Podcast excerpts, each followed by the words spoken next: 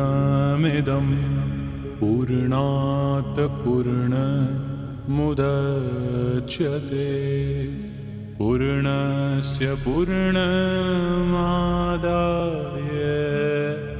पूर्णमेवावशिष्यते। ॐ शान्ति शान्ति Йога Васиштхи. Перевод с санскрита Свамини Ведьянанды Сарасвати. Сарга 39. История о Лиле. Пиршество ночных демонов в ночь после битвы. Васиштха сказал. Затем, когда пришло его время, как окровавленный герой, зашло солнце. Его жар и сияние оружия уменьшились и пропали в океане.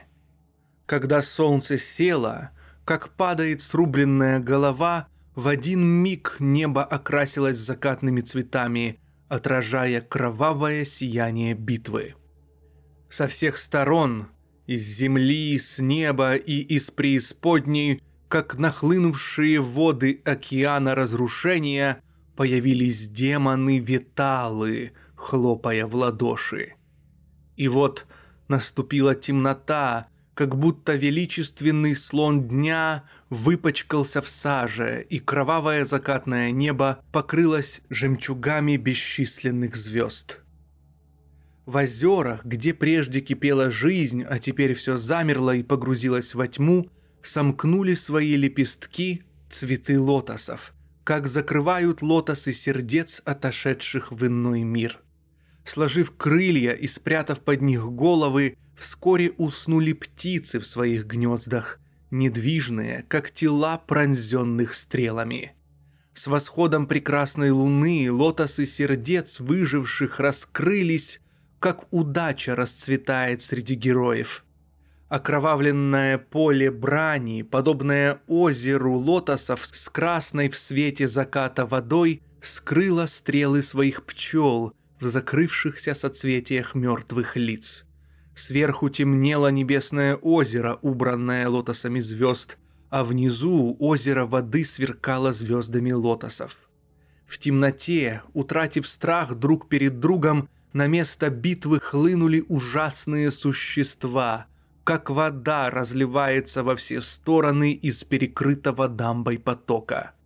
Пространство истекшего сражения наполнилось поющими демонами-виталами, звенящими скелетами, грифами, воронами и хищными зверьми.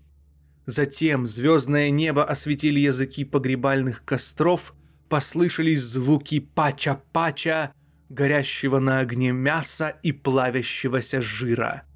Ожидая, пока кости всех конечностей лопнут в горящих погребальных кострах, демоницы-виталы начали играть среди костров, прячась в них, как в воде. Собаки, вороны, якшасы и виталы подняли шум, крича, воя, каркая и хлопая в ладоши. Колышущаяся толпа этих существ волновалась, как огромный лес. Голодные дакини выхватывали из огня куски кровавого мяса и жира, пешачи рвали зубами окровавленную плоть и высасывали мозг из костей, облизывая губы. Среди костров были видны многочисленные окровавленные трупы, которые быстро растаскивали на своих плечах демоны-вирупики. Танцевали ужасные демоны-кубханды с огромными животами. Огонь шипел «Чамат! Чамат!», роняя капли жира и крови, от которых вздымались облака влажного дыма. Из быстро текущих рек крови поднимались привидения рупики, напоминающие земных существ, и толпы демонов-виталов хватали трупы с карканьем стаи ворон.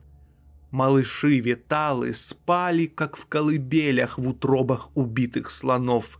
Пьяная игра ракшасов стала новым, отдельным полем боя. Среди опьяневших ветал еще одним погребальным костром вспыхнула драка, и ветры разносили запахи крови, смешанной с жиром. Обожравшихся демон-шрупиков тошнило в корзины со звуком «рата-рата», Жадные якши пожирали полуиспеченные трупы и толкались друг с другом. На теле тунгов, вангов, калингов и танганов слетались ночные птицы, хохочущие, светящиеся рупики носились во тьме, подобно падающим звездам. Летающие виталы развлекались среди покрытых кровью вирупиков Пешачи слушали находящихся рядом предводителей толп Ягини. Над полем боя стоял гул, как будто кто-то неведомый играл на огромной лютне со струнами натянутых внутренностей. В людях проявлялись наклонности пешачи, и они сами обращались в демонов. Выжившие герои-воины дрожали от внезапного страха под взглядами рупиков, а рядом праздновали сытный ужин другие демоны с виталами и ракшасами. Падающие с плеч пролетающих в небе рупиков трупы пугали ночных чудищ. Небо под полем битвы было полно толпящихся существ. С большим трудом собранное демонами для собственного пропитания мясо павших воинов было брошено в огромные кучи. Кровавые куски, выпадающие из пастей шакалов, были подобны высыпающимся из костра углям, и от этого все поле боя напоминало букет распустившихся красных цветов Ашока. Дети Виталы забавлялись, приставляя головы к безголовым телам.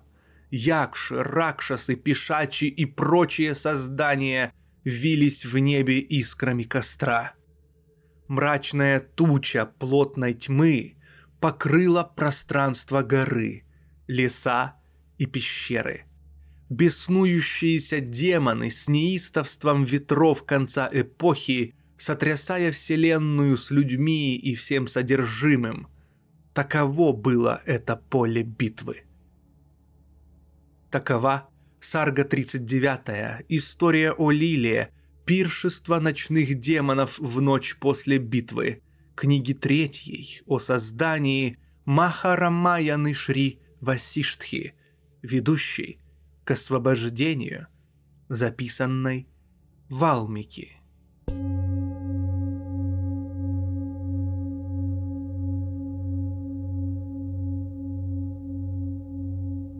Сарга 40. История о Лиле – Продолжение воспоминаний. Васиштха сказал, «Когда на поле битвы ночные существа и прислужники смерти властвовали долгой ночью, как днем там же властвовали люди, когда обретшие плоть в непроницаемой тьме, которую можно схватить рукой существа в доме ночи, развлекались в компании других существ, наевшись, сбросив с себя одежды, прыгая и приставая друг к другу. Когда небожители глубоко спали, во дворце, в тишине наступившей ночи, муж Лилы, обладающий благородной душой, был озабочен.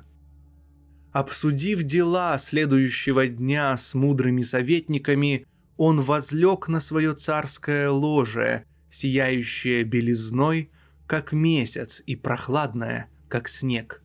В своем прекрасном дворце, напоминающем полную луну, в прохладной пещере он ненадолго забылся сном, сомкнув свои лотосные глаза. Тогда две женщины покинули пространство и вошли в покои через маленькую щель, как дуновение воздуха проникает в бутон лотоса. Рама спросил – о, лучший из рассказчиков! Как имеющее размеры плотное тело могло пройти через небольшую щель, о святой? Васиштха ответил. Тело того, чей ум пребывает в заблуждении «я являюсь материальным телом», не может пройти через небольшое отверстие, о безгрешный. Думающий «путь для меня закрыт, я не помещаюсь здесь», продолжает ощущать свою материальность. Кто же сначала ощущает «я прохожу», тот и действует соответственно. Как можно проникнуть сквозь отверстие, если ум не считает прохождение через него возможным? Вода не способна течь наверх, а огонь не может стремиться вниз, и осознание будет только таким, каким оно проявится. Как сидящий в тени может ощутить жар солнца? Как может чувствовать что-то иное тот, кто осознает истину? Каково понимание, таков и ум. В этом он утверждается – и лишь огромным усилием можно его изменить. Уверенность в том, что в веревке существует змея, превращается в убежденность в отсутствии змеи только благодаря усилиям ума. Без усилий неверная убежденность таковой и остается. Каково понимание, таков и ум – Каков ум, таковы и действия. Это ясно каждому и понятно даже ребенку. И снова, как и кто может воспрепятствовать перемещениям существа, чья видимая форма подобна воображенному во сне человеку, который является исключительно пространством. Воистину, тело каждого — лишь осознание, что истинно для всех и всегда. Это понимается при узнавании истины в сердце.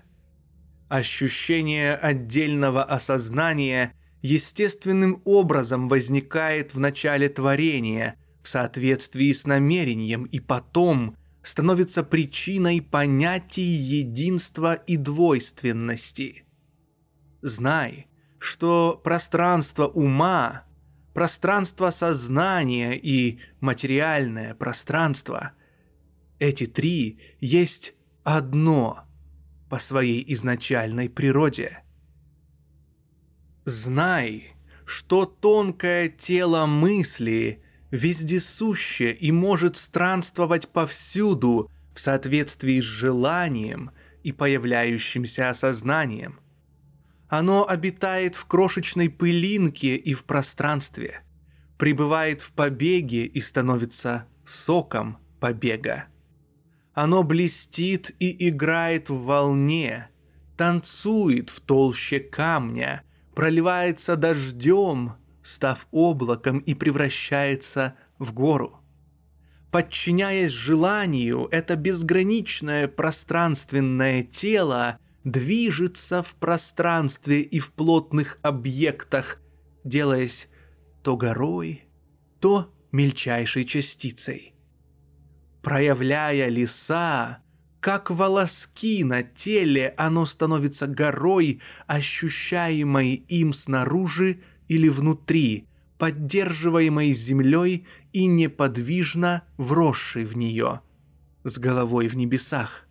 Оно делается пространством и проявляет бесчисленные миры лотосорожденных брахм, неотделимых от него самого, как волны и водовороты, неотличные от океана. Неподвижное осознание с начала творения есть тонкое ментальное тело. Становясь пространством и обретая плотность, оно затем осознает материальность, которая видится, как вода в мираже.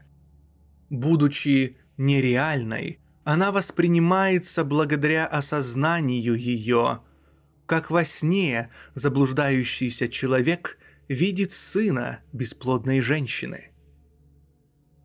Рама спросил. Как ум становится таким? Наш ум такой же или нет? Почему он нереален и при осознании истины не остается отдельным? Васиштха ответил. Ум каждого обладает такой же способностью создавать формы. Иллюзия мира возникает по отдельности в каждом уме. На мгновение или целую эпоху множество миров появляется и пропадает, некоторые через миг, другие через неисчислимые годы. Слушай, я расскажу об этом по порядку. Каждый ощущает потерю осознанности в смерти и подобных состояниях. Знай об этом, о разумный, как ночь полного разрушения Вселенной. После этого в каждом по отдельности снова проявляется творение в соответствии с его собственными приснившимися понятиями, подобными иллюзии танцующей горы. Как скоро после ночи всеобщего разрушения в сознании снова проявляются ум и тело. Также каждый видит свой мир после смерти. Как скоро после ночи всеобщего разрушения в сознании снова проявляются ум и тело, также каждый видит свой мир после смерти. Рама сказал, «Творение, следующее за смертью, соответствует воспоминаниям и таким становится, потому творение не беспричинно».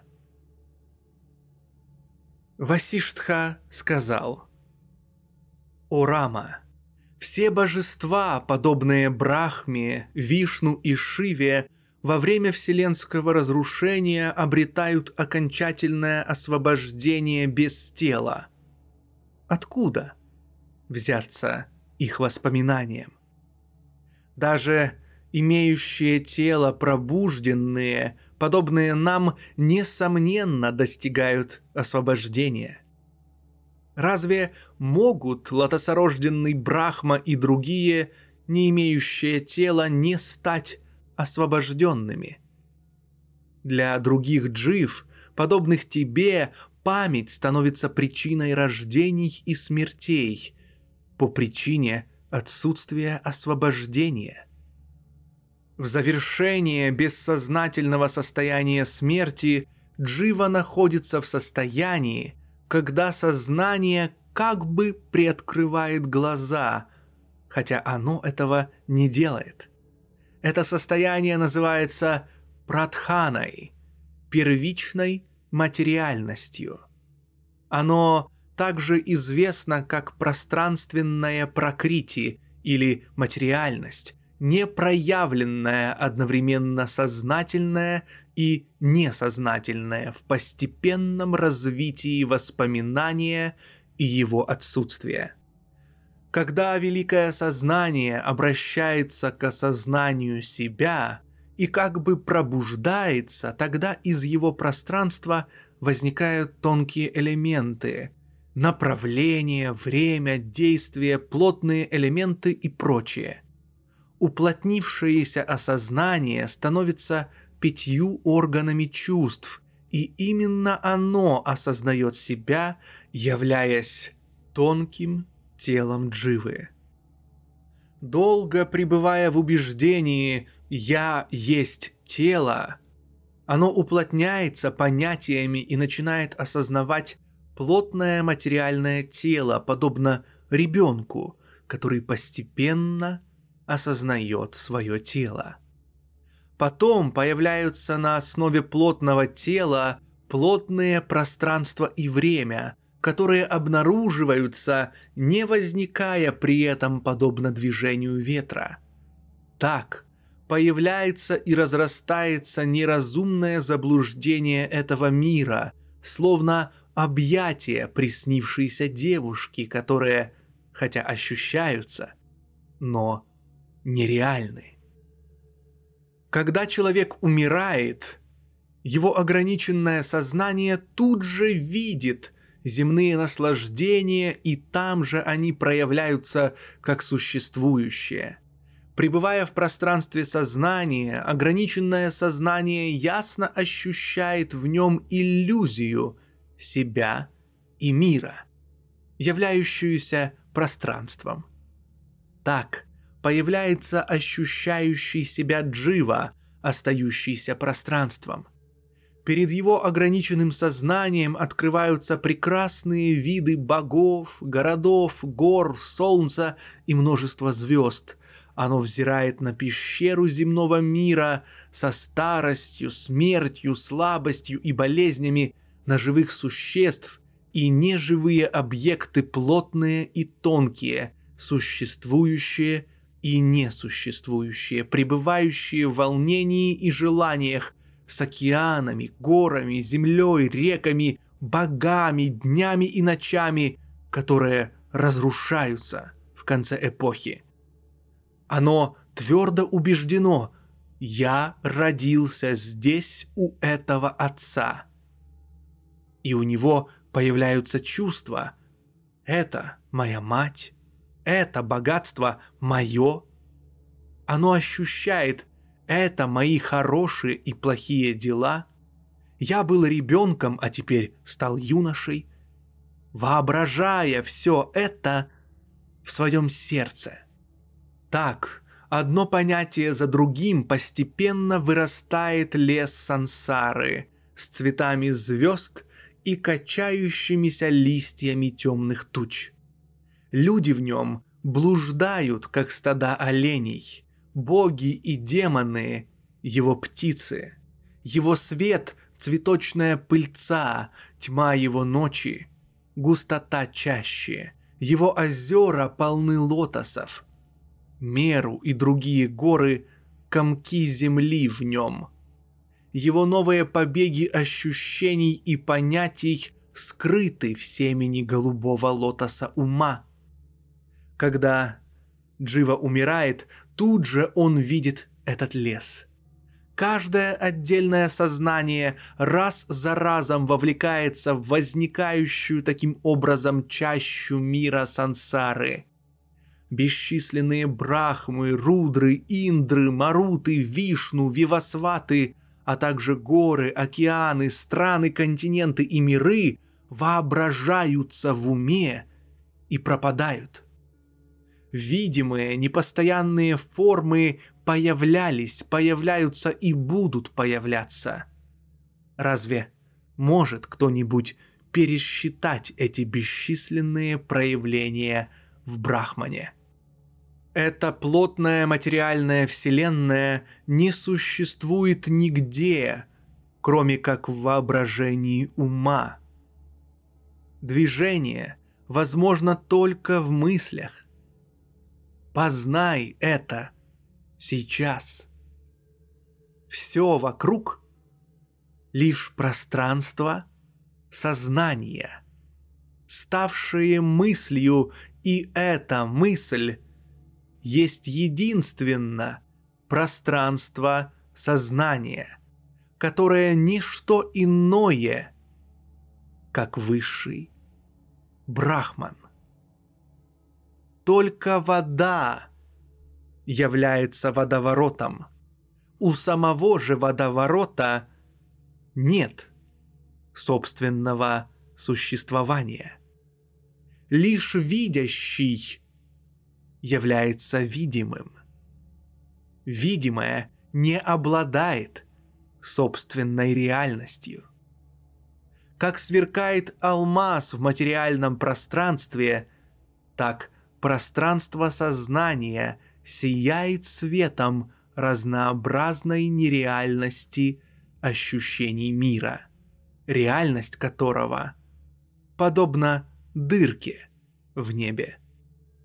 В моем понимании смысл слова «мир» — высочайший нектар, но в твоем осмыслении мир не выходит за пределы понятий «я» и «ты». Потому Лила и Сарасвати, обладая пространственными телами, пребывали в вездесущей чистоте высшего атмана, не зная ни в чем препятствий. Они могли появиться в любой момент, где угодно в пространстве по своему желанию и усмотрению, и таким образом они вошли во дворец царя. Пространство сознания вездесущее, расстилаясь восприятиями существования всего. Оно же здесь считается тонким нематериальным телом. Скажи, как, кто и что может быть ограниченно? Такова Сарга Сороковая. История о Лиле. Продолжение воспоминаний. Книги третьей о создании. Маха Рамаяны Шри Васиштхи. Ведущий к освобождению, записанной Валмики.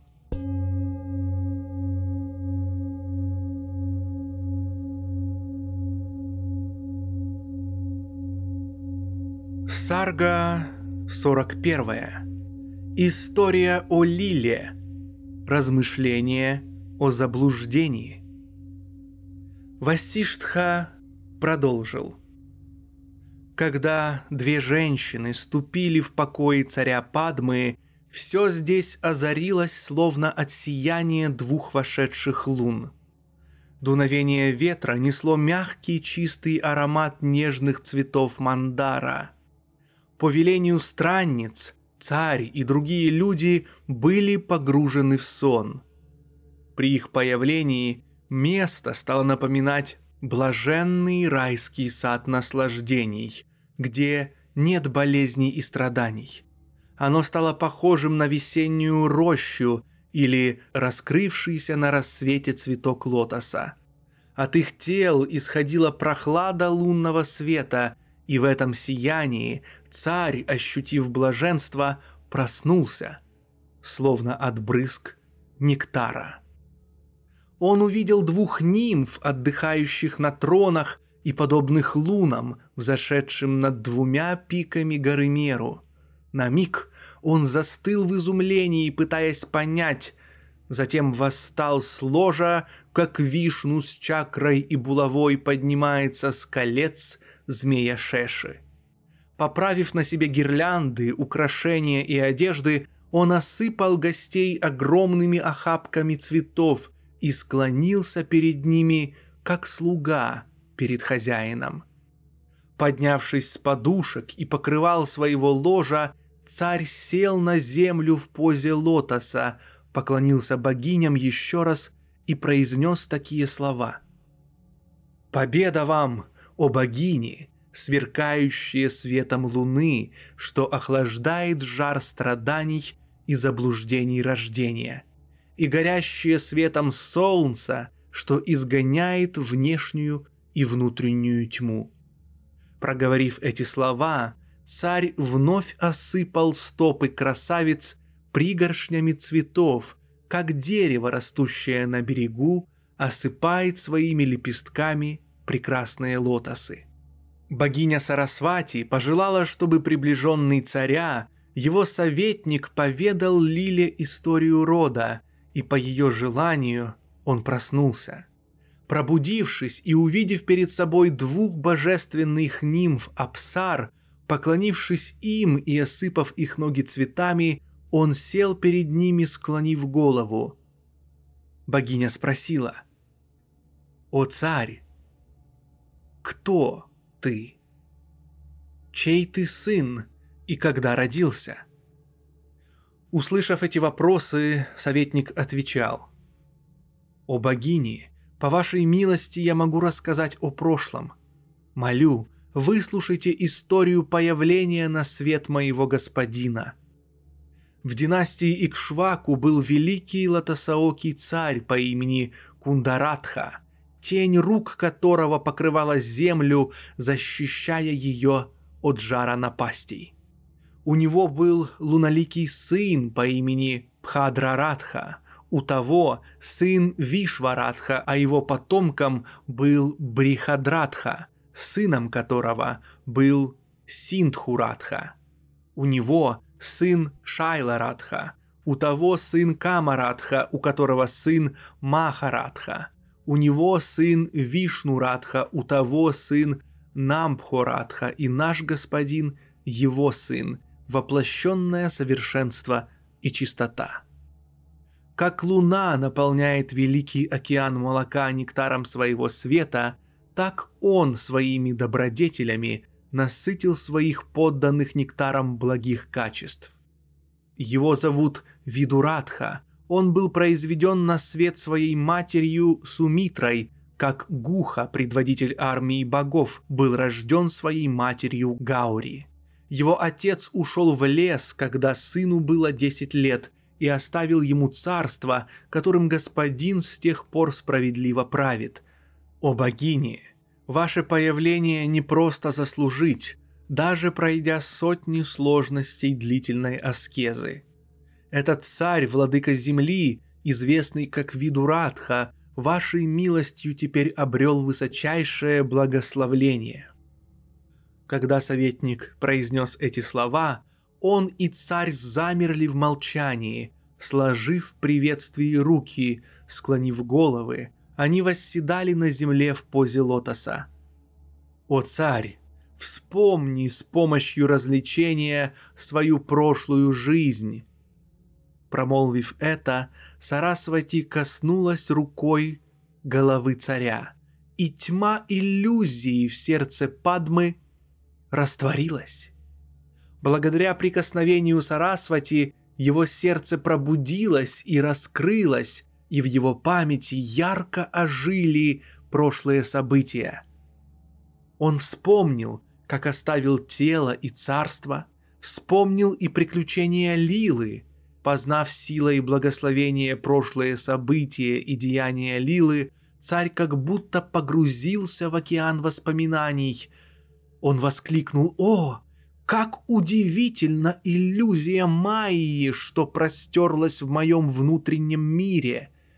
Теперь я узнал ее благодаря вашей милости, о богини!»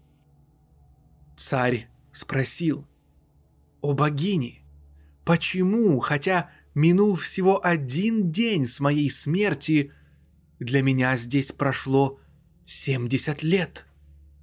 Я помню многие события и даже своего прадеда. Я помню себя мальчиком и юношей, помню друзей, родственников и все остальное.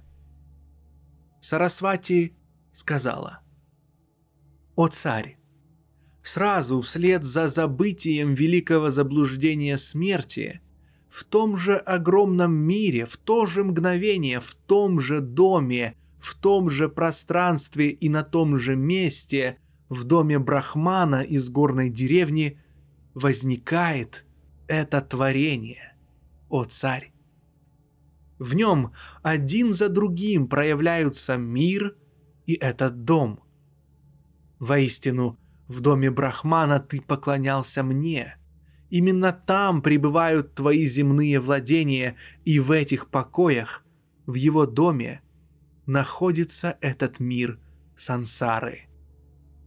Именно там стоит твой дворец, и там все происходит. Здесь, в твоем уме, в чистоте чистого пространства сознания появилось это понятие, раскинувшееся иллюзией мира. Возникло мнимое знание – это мое рождение и это мой род Икшваку.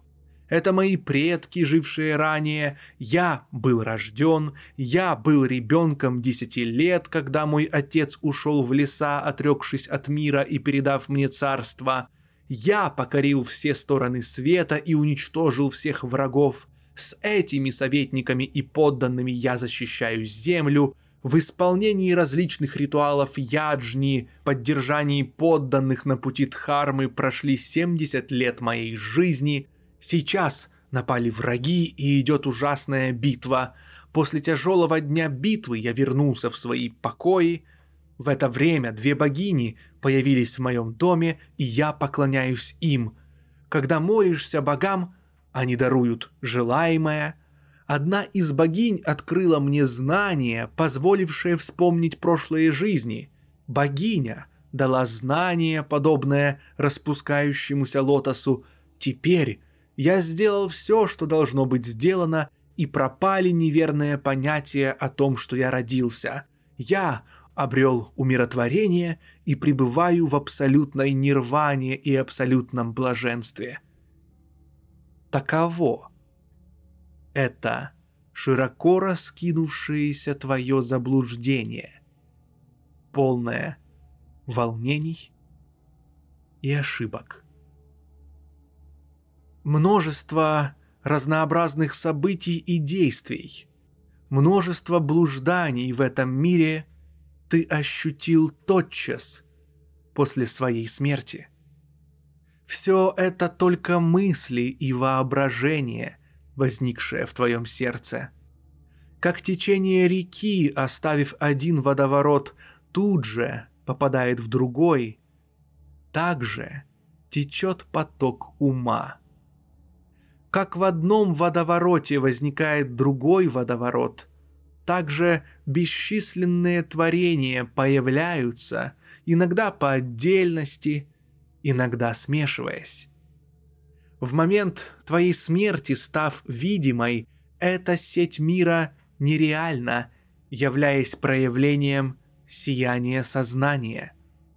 Как в мгновении сновидения может заключаться сотня лет, так в фантазии видятся и жизнь, и смерть. Как в воображаемом воздушном городе зримы картины на стенах, как из плывущей лодки кажутся движущимися деревья и холмы, как при нарушении в теле равновесия жизненных сил припадочный видит несуществующий танец гор, как во сне просто увидеть отрубание своей головы, так ты увидел свою жизнь. Это внезапно появляющееся огромное заблуждение есть только иллюзия. На самом деле ты никогда не рождаешься и никогда не умираешь.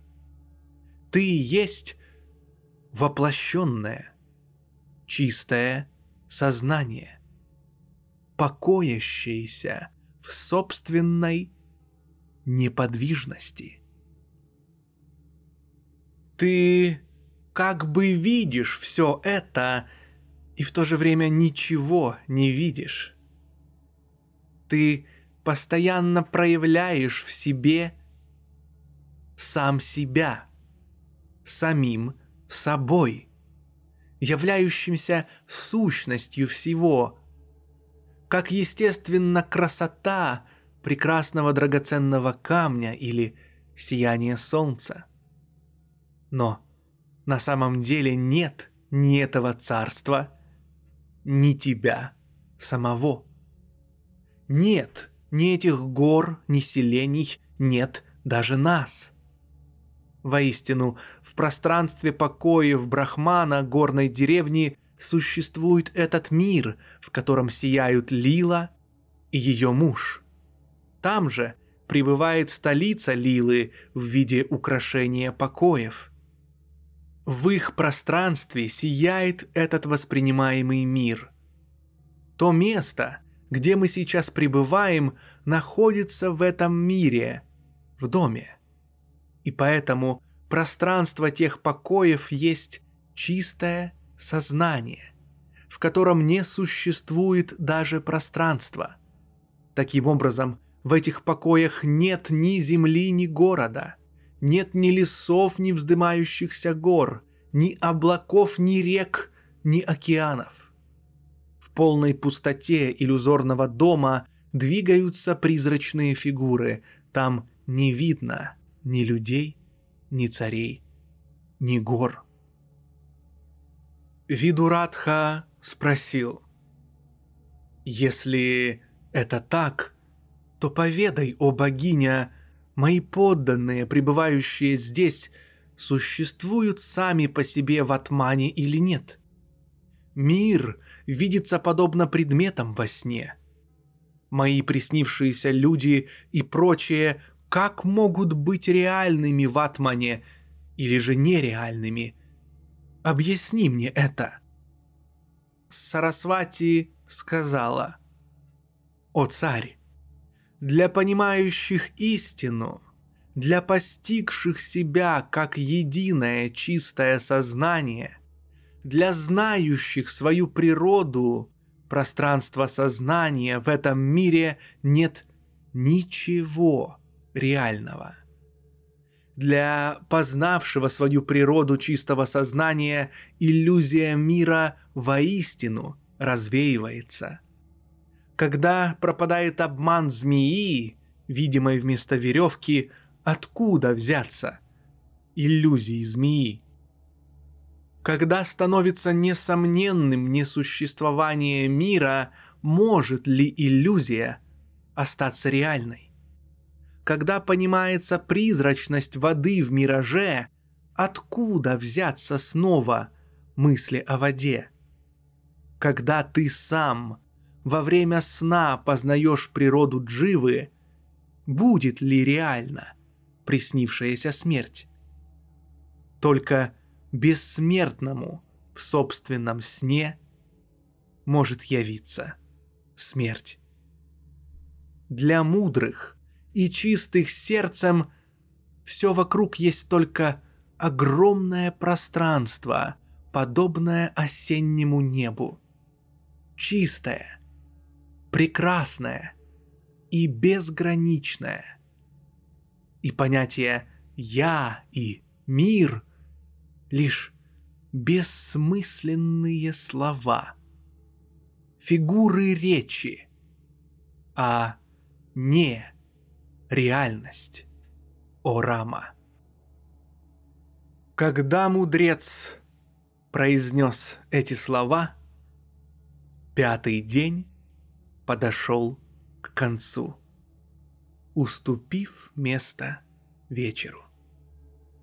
После захода солнца, собравшиеся, поклонившись, разошлись для молитв и омовений – совершаемых в соответствии с обычаями, чтобы на следующий день с восходом солнца, когда рассеется тьма, собраться вновь.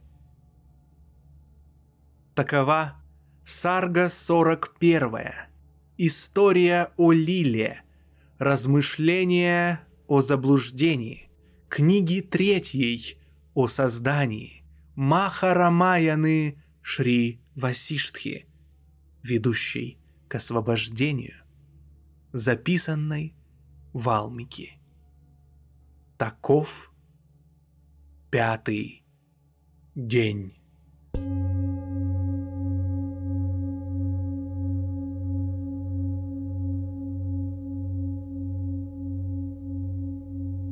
Сарга 42.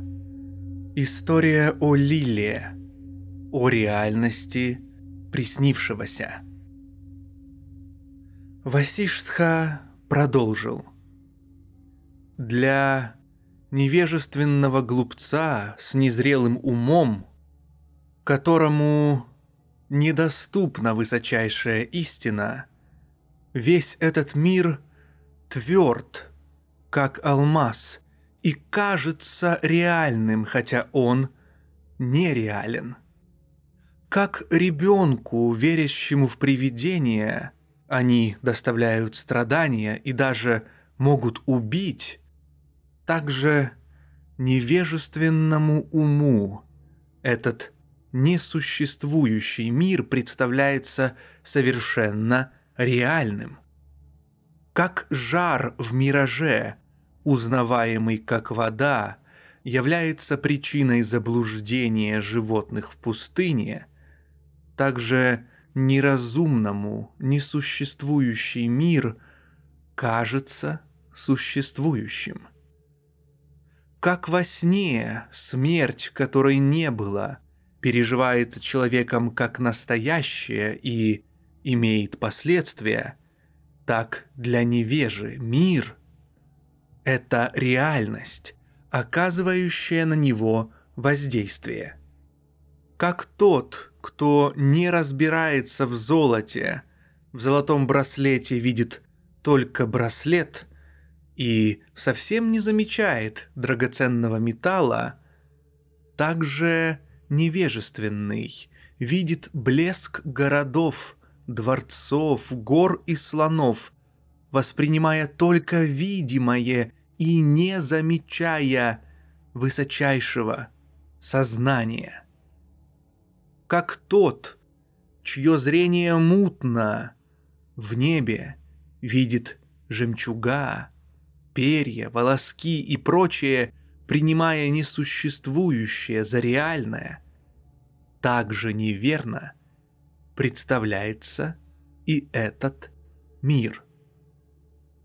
Знай, что этот мир всего лишь долгий сон – с понятием «я».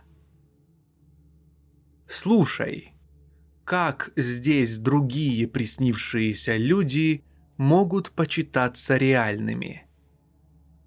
Есть только реальность, всенаполняющая, спокойная и неподвижная, полная истины и чистая, чье тело невообразимое сознание, простершееся всюду абсолютное пространство, вездесущее и всемогущее, само, являющееся сутью всего. Где и как оно проявляется, там и таким оно пребывает. Поэтому когда видящий осознает обитателей города в приснившемся городе и считает, что они люди, в тот же миг для него они становятся людьми. То, что является формой сознания видящего сон, пребывает в пространстве сновидения и, сияя там как ум, становится видимостью приснившихся людей. Благодаря единству осознания оно осознает себя как человека. Далее, из-за силы сознания, они оба становятся реальными. Рама спросил, почему ошибочно считать приснившихся людей нереальными? Скажи мне, о Муни, если сновидение полностью состоит из иллюзии Майи? Васиштха ответил. На самом деле, приснившиеся обитатели города являются формами реальности. Слушай мое доказательство этого, основанное на непосредственном знании – и никак иначе. В начале творения саморожденный создатель Брахма захотел увидеть сновидение. И его желание создало целый мир, который поэтому только его сон.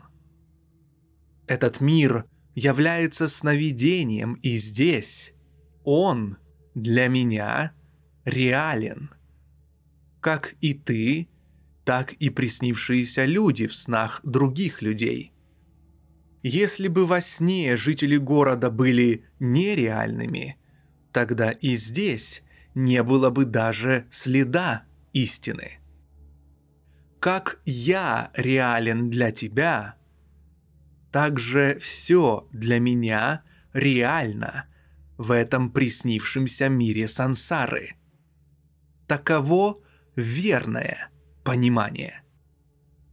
в этом огромном приснившемся мире сансары, как для тебя реален я, так же и ты реален для меня. Такова последовательность всего во снах. Рама спросил. «О мудрый, когда видящий сон пробуждается, приснившийся ему город, будучи реальным, остается таким, каким был. Я верно понял?» Васиштха ответил. «Да, это так» приснившийся город, будучи реальностью, остается таким, каким был, даже когда спящий просыпается. Он остается чистым пространством сознания. Воистину так.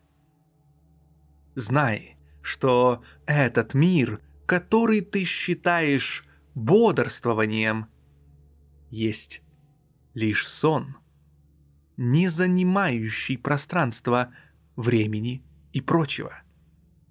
Следовательно, весь этот мир видится как реальный, хотя он нереален. Он даже доставляет наслаждение, хотя является иллюзией, подобно наслаждению от объятий и ласк приснившейся девушки – все осознается повсюду, внутри и вне тела. Таким образом, что и как осознает сознание, то и так оно видит в себе. Как можно завладеть предметом из шкатулки, когда он увиден? Также все в пространстве чистого сознания можно обрести – в результате осознания, и никак иначе. Затем богиня Сарасвати сказала Видуратхе, сияющему благодаря ростку развлечения, увлажненному нектаром мудрости. «О царь, я объяснила это все ради Лилы, Будь благосклонен, пусть тебе сопутствует удача. Мы уходим. Лила узрела то, что надо было увидеть. Васиштха сказал. Когда Сарасвати произнесла это своим сладким голосом, мудрый царь земли Видуратха промолвил такие слова – Видуратха сказал, «Визит просителя даже ко мне, о богиня, никогда не остается напрасным для просящего. Разве может он не принести великого результата в общении с такими, как ты, щедро раздающими плоды?» Скоро я, покинув тело, из этого мира перейду в мир иной, о богиня, как из одного сна в другой. Взгляни на меня, припавшего к твоим ногам в поисках прибежища, и направь меня, о мать.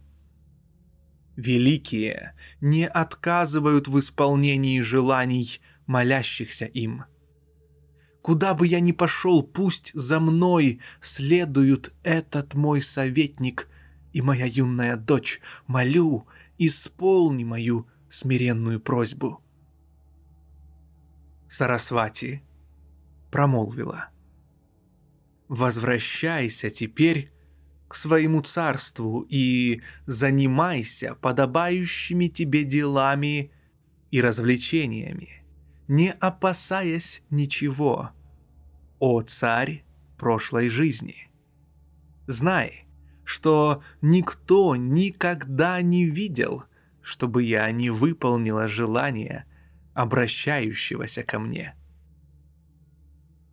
Такова Сарга 42, история о Лиле, о реальности приснившегося, книги третьей о создании Махарамаяны Шри Васиштхи, ведущий к освобождению записанной Валмики.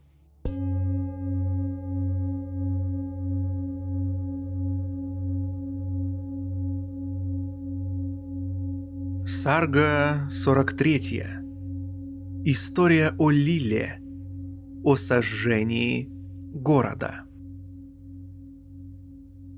Сарасвати сказала, «О царь, в этой великой битве ты погибнешь и обретешь свое прошлое царство во всем очевидное для тебя. С дочерью и советником ты попадешь в прошлый город и обретешь прежнее тело, уже ставшее трупом. Мы уходим, как и пришли, и скоро ты в образе ветра попадешь в свою страну с дочерью и советником. Отличен путь лошади, путь осла или верблюда, и отличен путь обезумевшего слона, роняющего хлопья пены. Пока они беседовали друг с другом своими мягкими голосами, в комнату в волнении ворвался дозорный и сказал «О господин, прибыла огромная вражеская армия, волнующаяся, словно огромный океан, принесший ливни стрел, чакр, мечей, булав и палец. Как ветер разрушения конца Кальпы обрушивает камни с горных хребтов, так они, играючи, поливают нас потоками стрел, копий и ядер. Столица, подобно горе, со всех сторон окруженной огнем, с треском чата-чата, сжигающим и разрушающим прекрасный город. В небо вздымаются гигантские клубы дыма, словно многочисленные облака разрушения мира и орлы, приготовившиеся мощно взмыть ввысь. Васиштха сказал — когда дозорный с волнением произносил эти ужасные слова, снаружи поднялся оглушительный шум, заполнивший все вокруг. Внимая громкому гулу потоков стрел, выпущенных из натянутых до уха луков, реву обезумевших слонов, треску чата-чата, пылающих в городе пожаров, громким криком обожженных и терзаемых огнем людей — шуму там разлетающихся огненных искр, гудению тхагатхак, горящих огней, так из окна обе божественные женщины, царь Видуратха и его советник, смотрели на огромный город во тьме ночи, тонущий в шуме. Наполняющийся вражеской силой с мощью единого океана, полного беспокойного огня разрушения – с облаками ужасного оружия, город горел и сиял, как гора Меру, плавящаяся в огне разрушения мира и наполняющая небеса отблесками языков огромного пламени. Город был ужасен, наполненный неистовыми криками отчаянных вооруженных грабителей, устрашающих своих жертв, ревущих подобно огромным плотным тучам – Небо было скрыто клубами дыма, похожими на облака Пушкара и Аварта.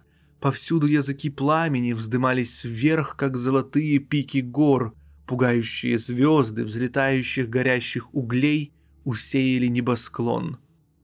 Множество домов, вспыхивающих друг от друга, напоминали горную гряду в пламени пожара.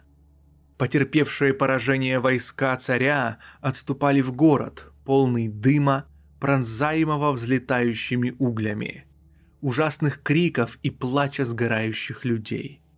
Небо было наполнено стрелами и искрами, город пылал от непрерывного потока горящих стрел и ядер. Могучих воинов затаптывали в столкновениях шагающие боевые слоны, награбленная и брошенная добыча обезглавленных грабителей усеивала дороги раздавались жалобные крики и причитания мужчин и женщин, на которых падали горящие угли. Пылающие деревья сверкали искрами и шипели со звуком чата-чат. Множество взлетающих углей и чакр были подобны сотням солнц на небосводе. Вся поверхность земли была покрыта обжигающими искрами. Повсюду слышалось гудение горящего дерева и треск полыхающего бамбука. К крикам воинов присоединились крики заживо сгорающих людей. Огонь насыщался, превратив царские богатства в пепел. Город был огромным угощением для ненасытного пламени, жадно пожирающего все. Гудение неукротимых пожаров мешалось с треском падающих домов. Голодный огонь, поглотив множество людей, желал еще пищи. Царь Видуратха слышал крики воинов, спешащих к своим домам и видящих разрушение огнем их имущества. Увы, Безумные ветры с шелестом битвы Кхара-Кхар дуют над высокими садовыми деревьями, что прежде поливались водой и спасали от жара солнца. Увы, холодные как снег тела, потерявших все, неподвижно лежат среди туш слонов, как мудрые мысли в умах великих мудрецов. Увы, отец, Горящие стрелы, выпущенные ветрами воинов, застревают в траве женских волос и тлеют, подобно осенним листьям. Посмотри на эту огромную, бурлящую реку дыма, со вздымающимися волнами, текущую вверх. Эта ямуна из дыма превосходит даже небесный ганг. Смотри, река дыма стремится ввысь, с взлетающими горящими углями и пеной своих искр заслоняет обзор небесным наблюдателям на воздушных колесницах. Вот женщина, чьи отец, мать, братья, зятья и маленькие дети сгорели в этом доме. Хотя сама она уцелела, горе сжигает ее изнутри – «Эй, поспеши! Быстрее выходи из этого обуглившегося дома! Он собирается рухнуть, как гора Меру во время разрушения Вселенной!» О, стрелы, камни, копья, дротики и мечи летят, как саранча, взмывающая в сеть закатных облаков.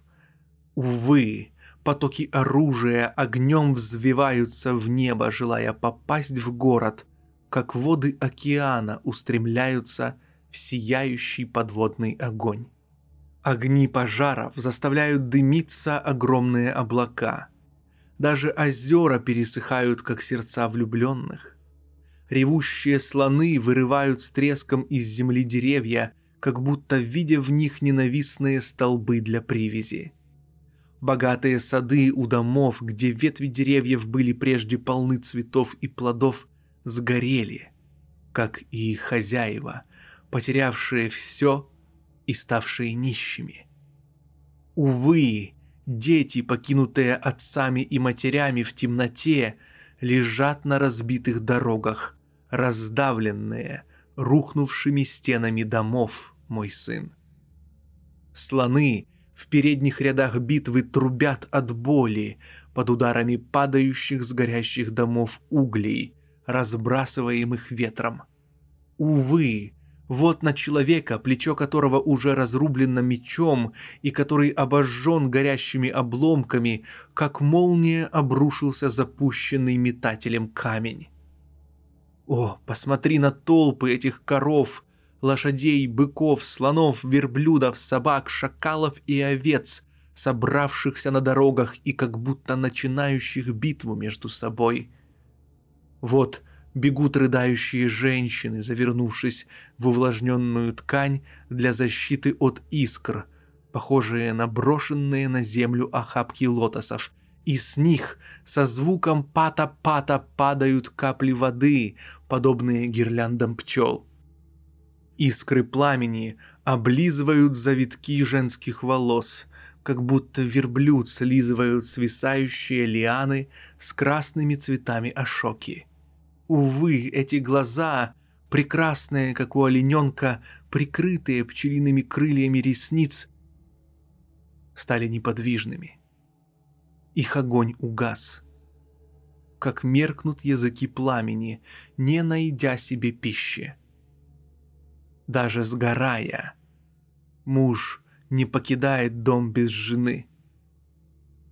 Увы, людям трудно выбраться из ловушки любви. Вот слон, покрытый ранами от обуглившегося столба, которому он был привязан, чтобы уменьшить боль, опускает свой обожженный хобот в озеро, заросшее лотосами. Дым, став облаком, сверкает молниями огня и проливается дождями пылающих углей и стрел. О боже, дым кажется небесным океаном, полным драгоценностей, взлетающих огненных искр, с водоворотами действий и волнами огней. Золотой небосвод сияет огненными языками пламени, как будто смерть украшает гостя на празднике ярким шафраном. Увы, не соблюдая никаких приличий, вооруженные солдаты врага волокут даже женщин царского гарема. Они срывают с них цветочные гирлянды, которые теперь валяются кучами на дорогах. Полуобгоревшие косы красавиц разбросаны в беспорядке по их груди. Разорванные одежды обнажают их бедра и ягодицы. Упавшие рубиновые браслеты покрывают землю. Их бусы разорваны. Блистающие жемчуга рассыпаны, видные сквозь одежду груди и бедра сияют, подобно золоту. Их плач и причитания заглушают звуки битвы, их крики — разрывают грудь, и непрерывно проливая слезы, они почти теряют сознание. Они связаны одеждами, мокрыми от крови, грязи, слез и воды. И мужчины силой волокут их за руки и плечи. В их несчастных взглядах читается «Увы, кто спасет нас?» И они, как пчелы на лепестках лотоса, заставляют воинов проливать потоки слез от бессилия. Снежными, ясными бедрами, видимыми под краями разодранных в клочья одежд, они напоминают небесные лотосы. Эти женщины, прежде влекущие, убранные прекрасными гирляндами, блистающие одеждами и украшениями, сейчас несчастны – локоны их рассыпавшихся волос мокры от слез. Подобно Лакшми, они словно восстали из океана страсти, постоянно взбиваемого горой блаженства Мандары. Такова Сарга 43, история о Лиле, о сожжении города, книги 3 о создании Махарамаяны Шри Васиштхи – ведущей к освобождению, записанной в Алмике.